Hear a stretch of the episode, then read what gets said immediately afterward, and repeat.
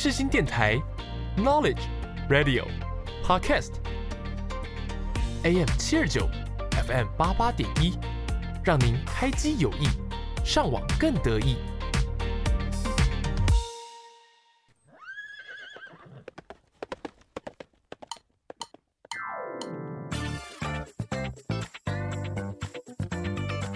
欢迎收听世新报马仔。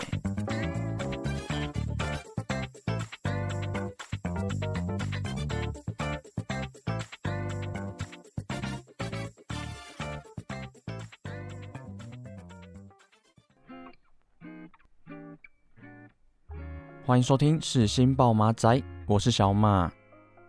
今天呢，一样也是延续上周的体保生访谈。那其实，在过去的十二、十三集当中，也有做过体育学系的相关主题，但之前就没有特别来跟大家介绍体保生这个身份。因此，这两集就要带大家来了解体保生的入学管道，还有呢，今天也会实际来跟大家分享体保生的训练内容。在进入第一个单元之前，先带大家来听一首。来自告五人的《爱在夏天》，他就活在我心上，撑着一把伞，就站在我梦旁。我的头发月光的柔长，却卷不起一朵云的形状。他亮着发着光，眼神是迷茫，却留给我想象。怎样的美梦才不会醒？夏天，花都开好了，我们的爱在。萤火虫的夏天，时间就像那盛开的睡莲，只是那一切就像蜻蜓点水，于是那阳光悄悄地唤醒了黑夜。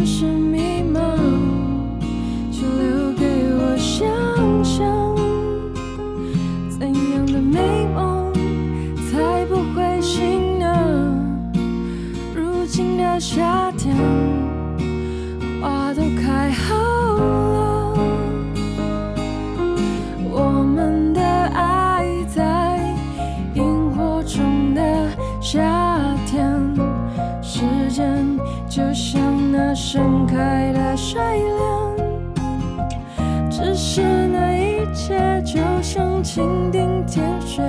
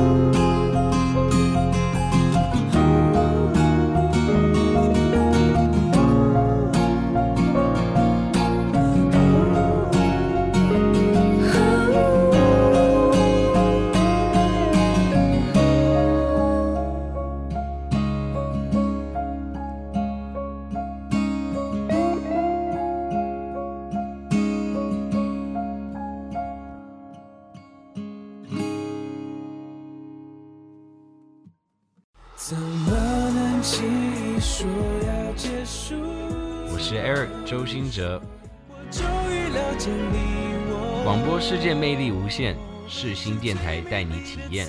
你现在收听的是世新广播电台，AM 七二九，FM 八八点一。是一样洒脱。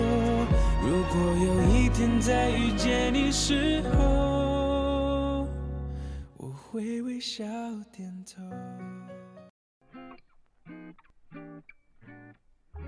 欢迎收听会客室单元。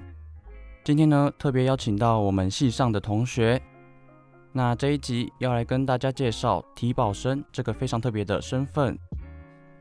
那在节目中也会和大家分享体保生的入学管道，同时也会带大家来了解体保生一整天的训练内容。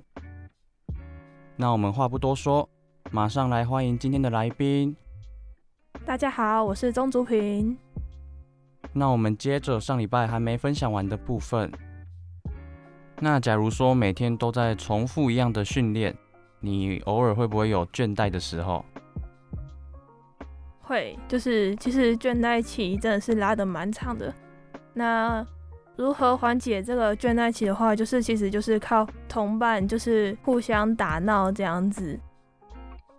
哦，就是大部分还是需要就是你的伙伴，你的同队队员。那像你要兼顾课业还有训练，那你可以分享一下你自己是怎么规划时间的吗？那除了就是学校安排，另外还会在课业方面的话，会在一个礼拜抽出两天，在练习完就是差不多八点过后，会需要到课堂上上课。那上课的内容就是国文跟英文，国文的话就是由校长来教课，那英文的话就是。另外聘请这样子，那除了就是这些学校规定的学校安排的话，记得最清楚的是我们在考试之前，大家都会坐一排，在宿舍的房间内，大家一起苦读段考的内容。所以我觉得你们学校应该对你们的成绩，就是不管是一般生还是体保生，学校都还蛮希望你们的成绩能够维持得好这样子。对，就是学校其实很注重我们这两方面的表现嘛？对对对。然后像你们也会自己苦读，就是做成一排。对，是在宿舍，然后我们还会在就是舍间挽救挽救请点名之后，偷偷爬起来一起大家读书。所以你们自制力也蛮高的哎。对，因为可能就是加上球队，如果考得不太好的话，球队可能会。就是免不了一些挨骂之类的，所以大家都蛮认真的。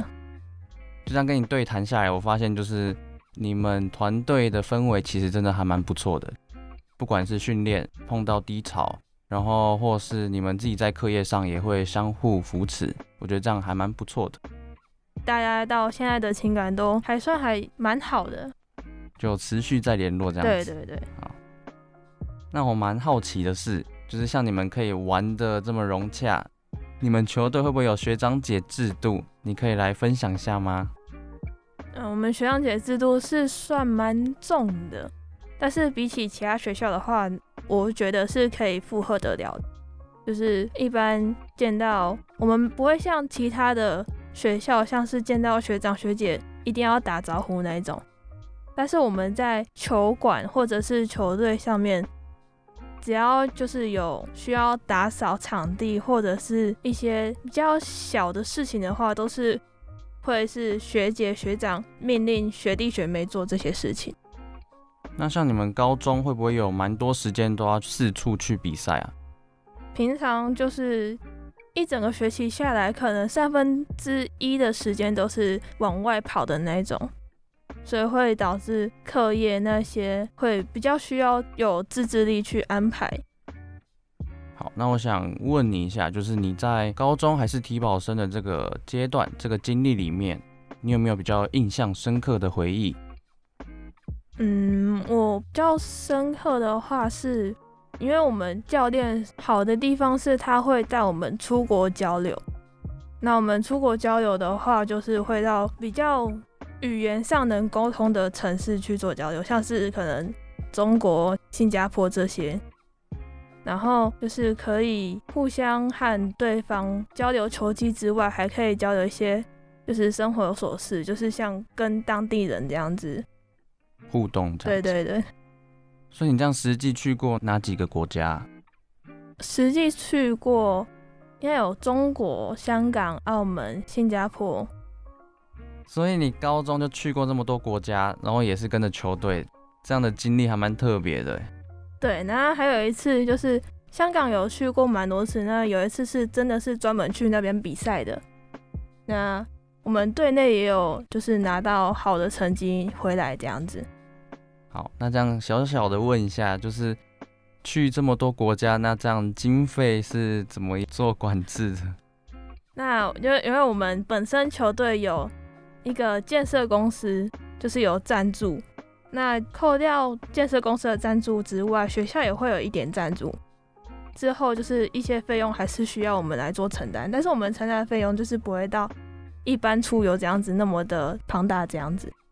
所以就是算住宿还有机票都是他们负责这样吗？对，差不多。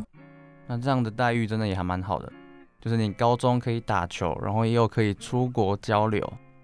因为像我听到都是大学才有这么好的待遇，就是像我们四星的男女篮也都会去呃别的国家去什么菲律宾啊做移训，但是你们在高中就有这么好的待遇，我觉得还不错。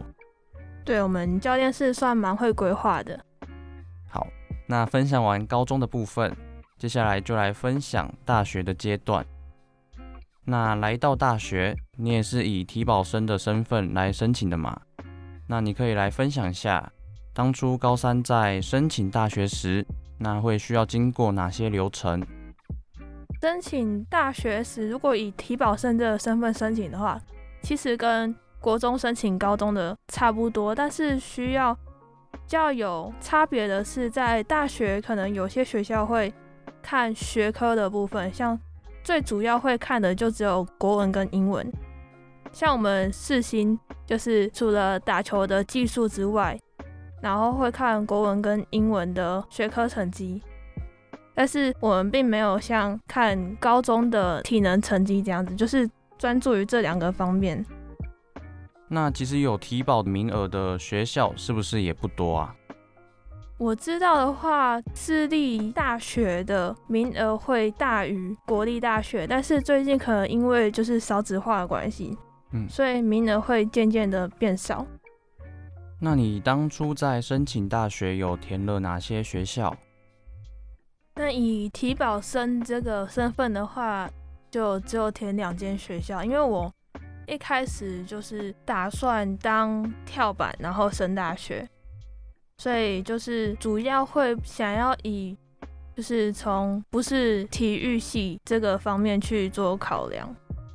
嗯，就是比较不以体育为重的学校。对对对，那体保生的话，就是台南的长荣，然后我们的世新，呃，有一间学校，我觉得也算是类体保生的身份进去了，就是花莲的东华大学。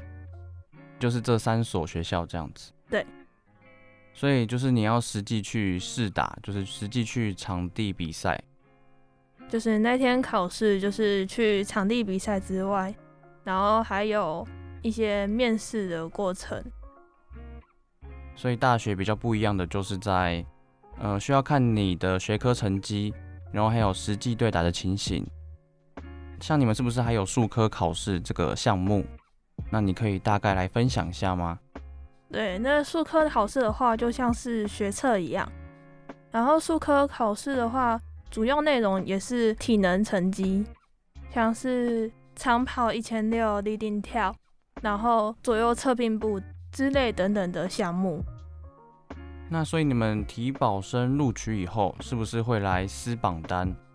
所以你可以来分享一下你实际撕榜单的经历吗？啊，那时候撕榜单的话，我知道管理学院的话，可能资管没有；传院的话，基本上都会在榜单上面。全部的提保生呢，会依成绩来上台去撕你想要的科系的名额，这样子。所以你们去撕榜单的顺序就是依你们的成绩排序这样吗？对，就是总和下来所有的成绩去做顺序。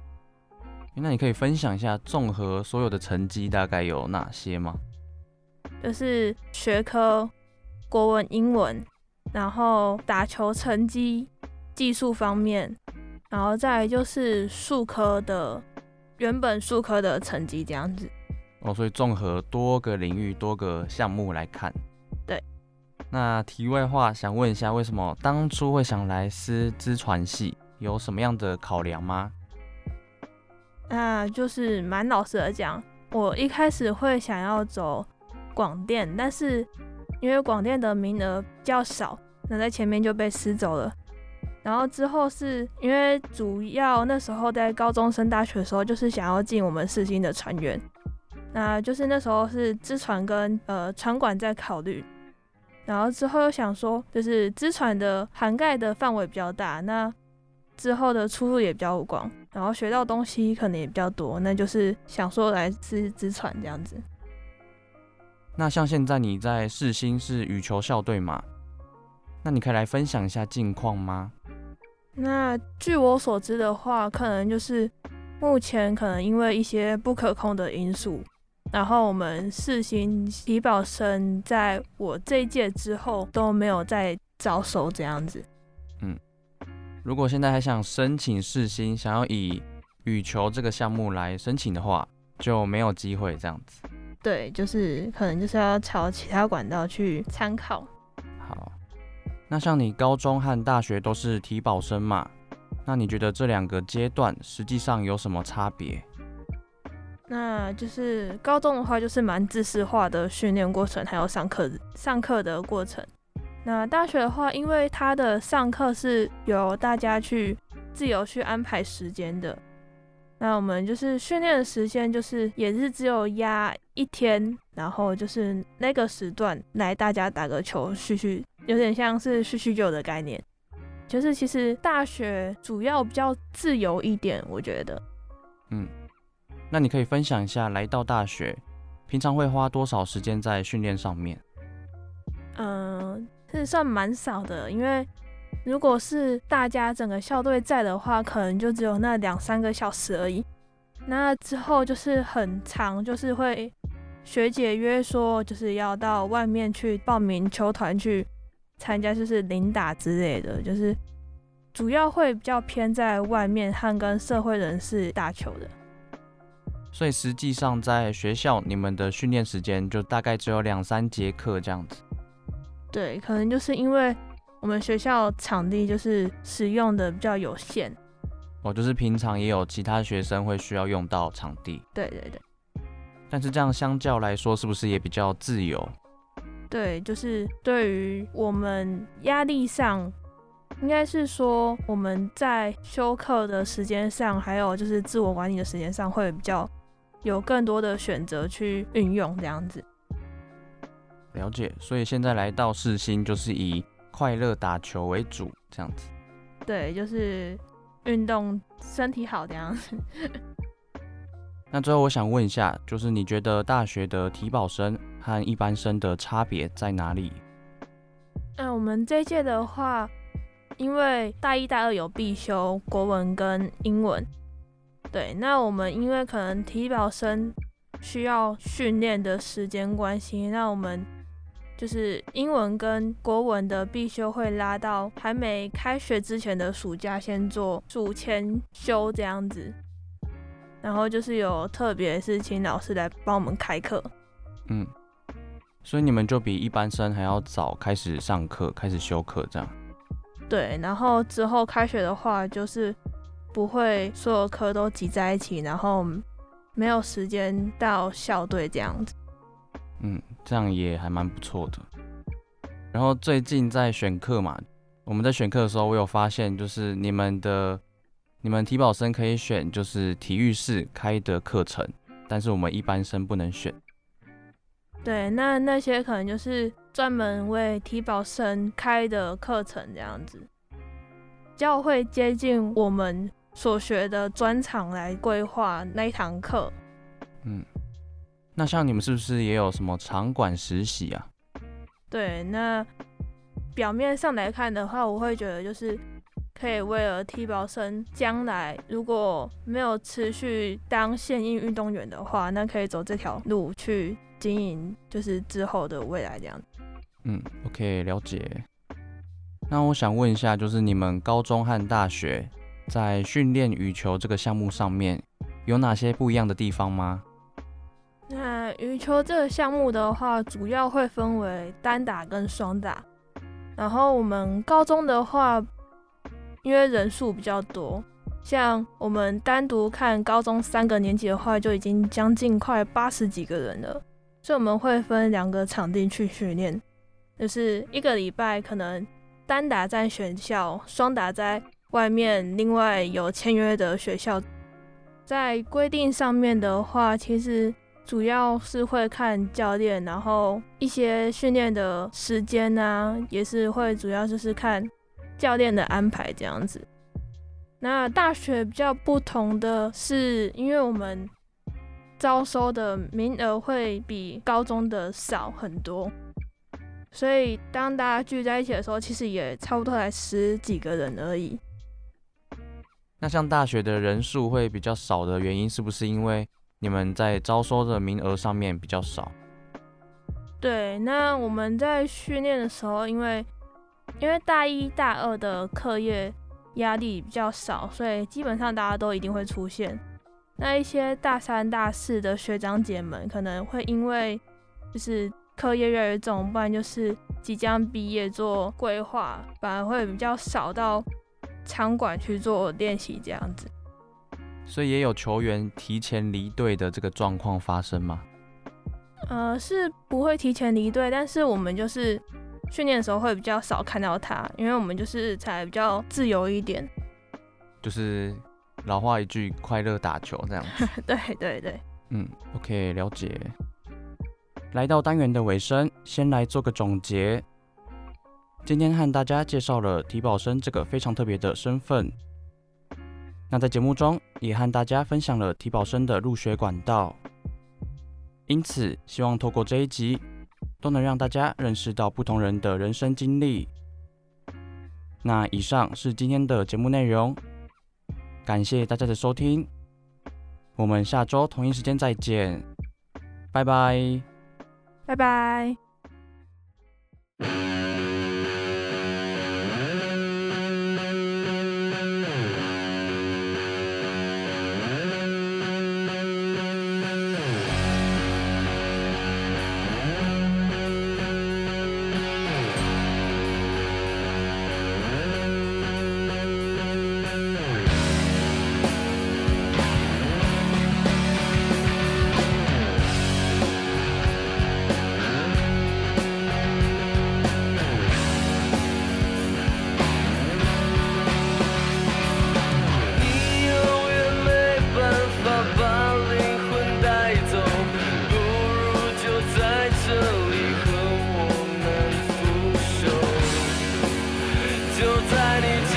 sound is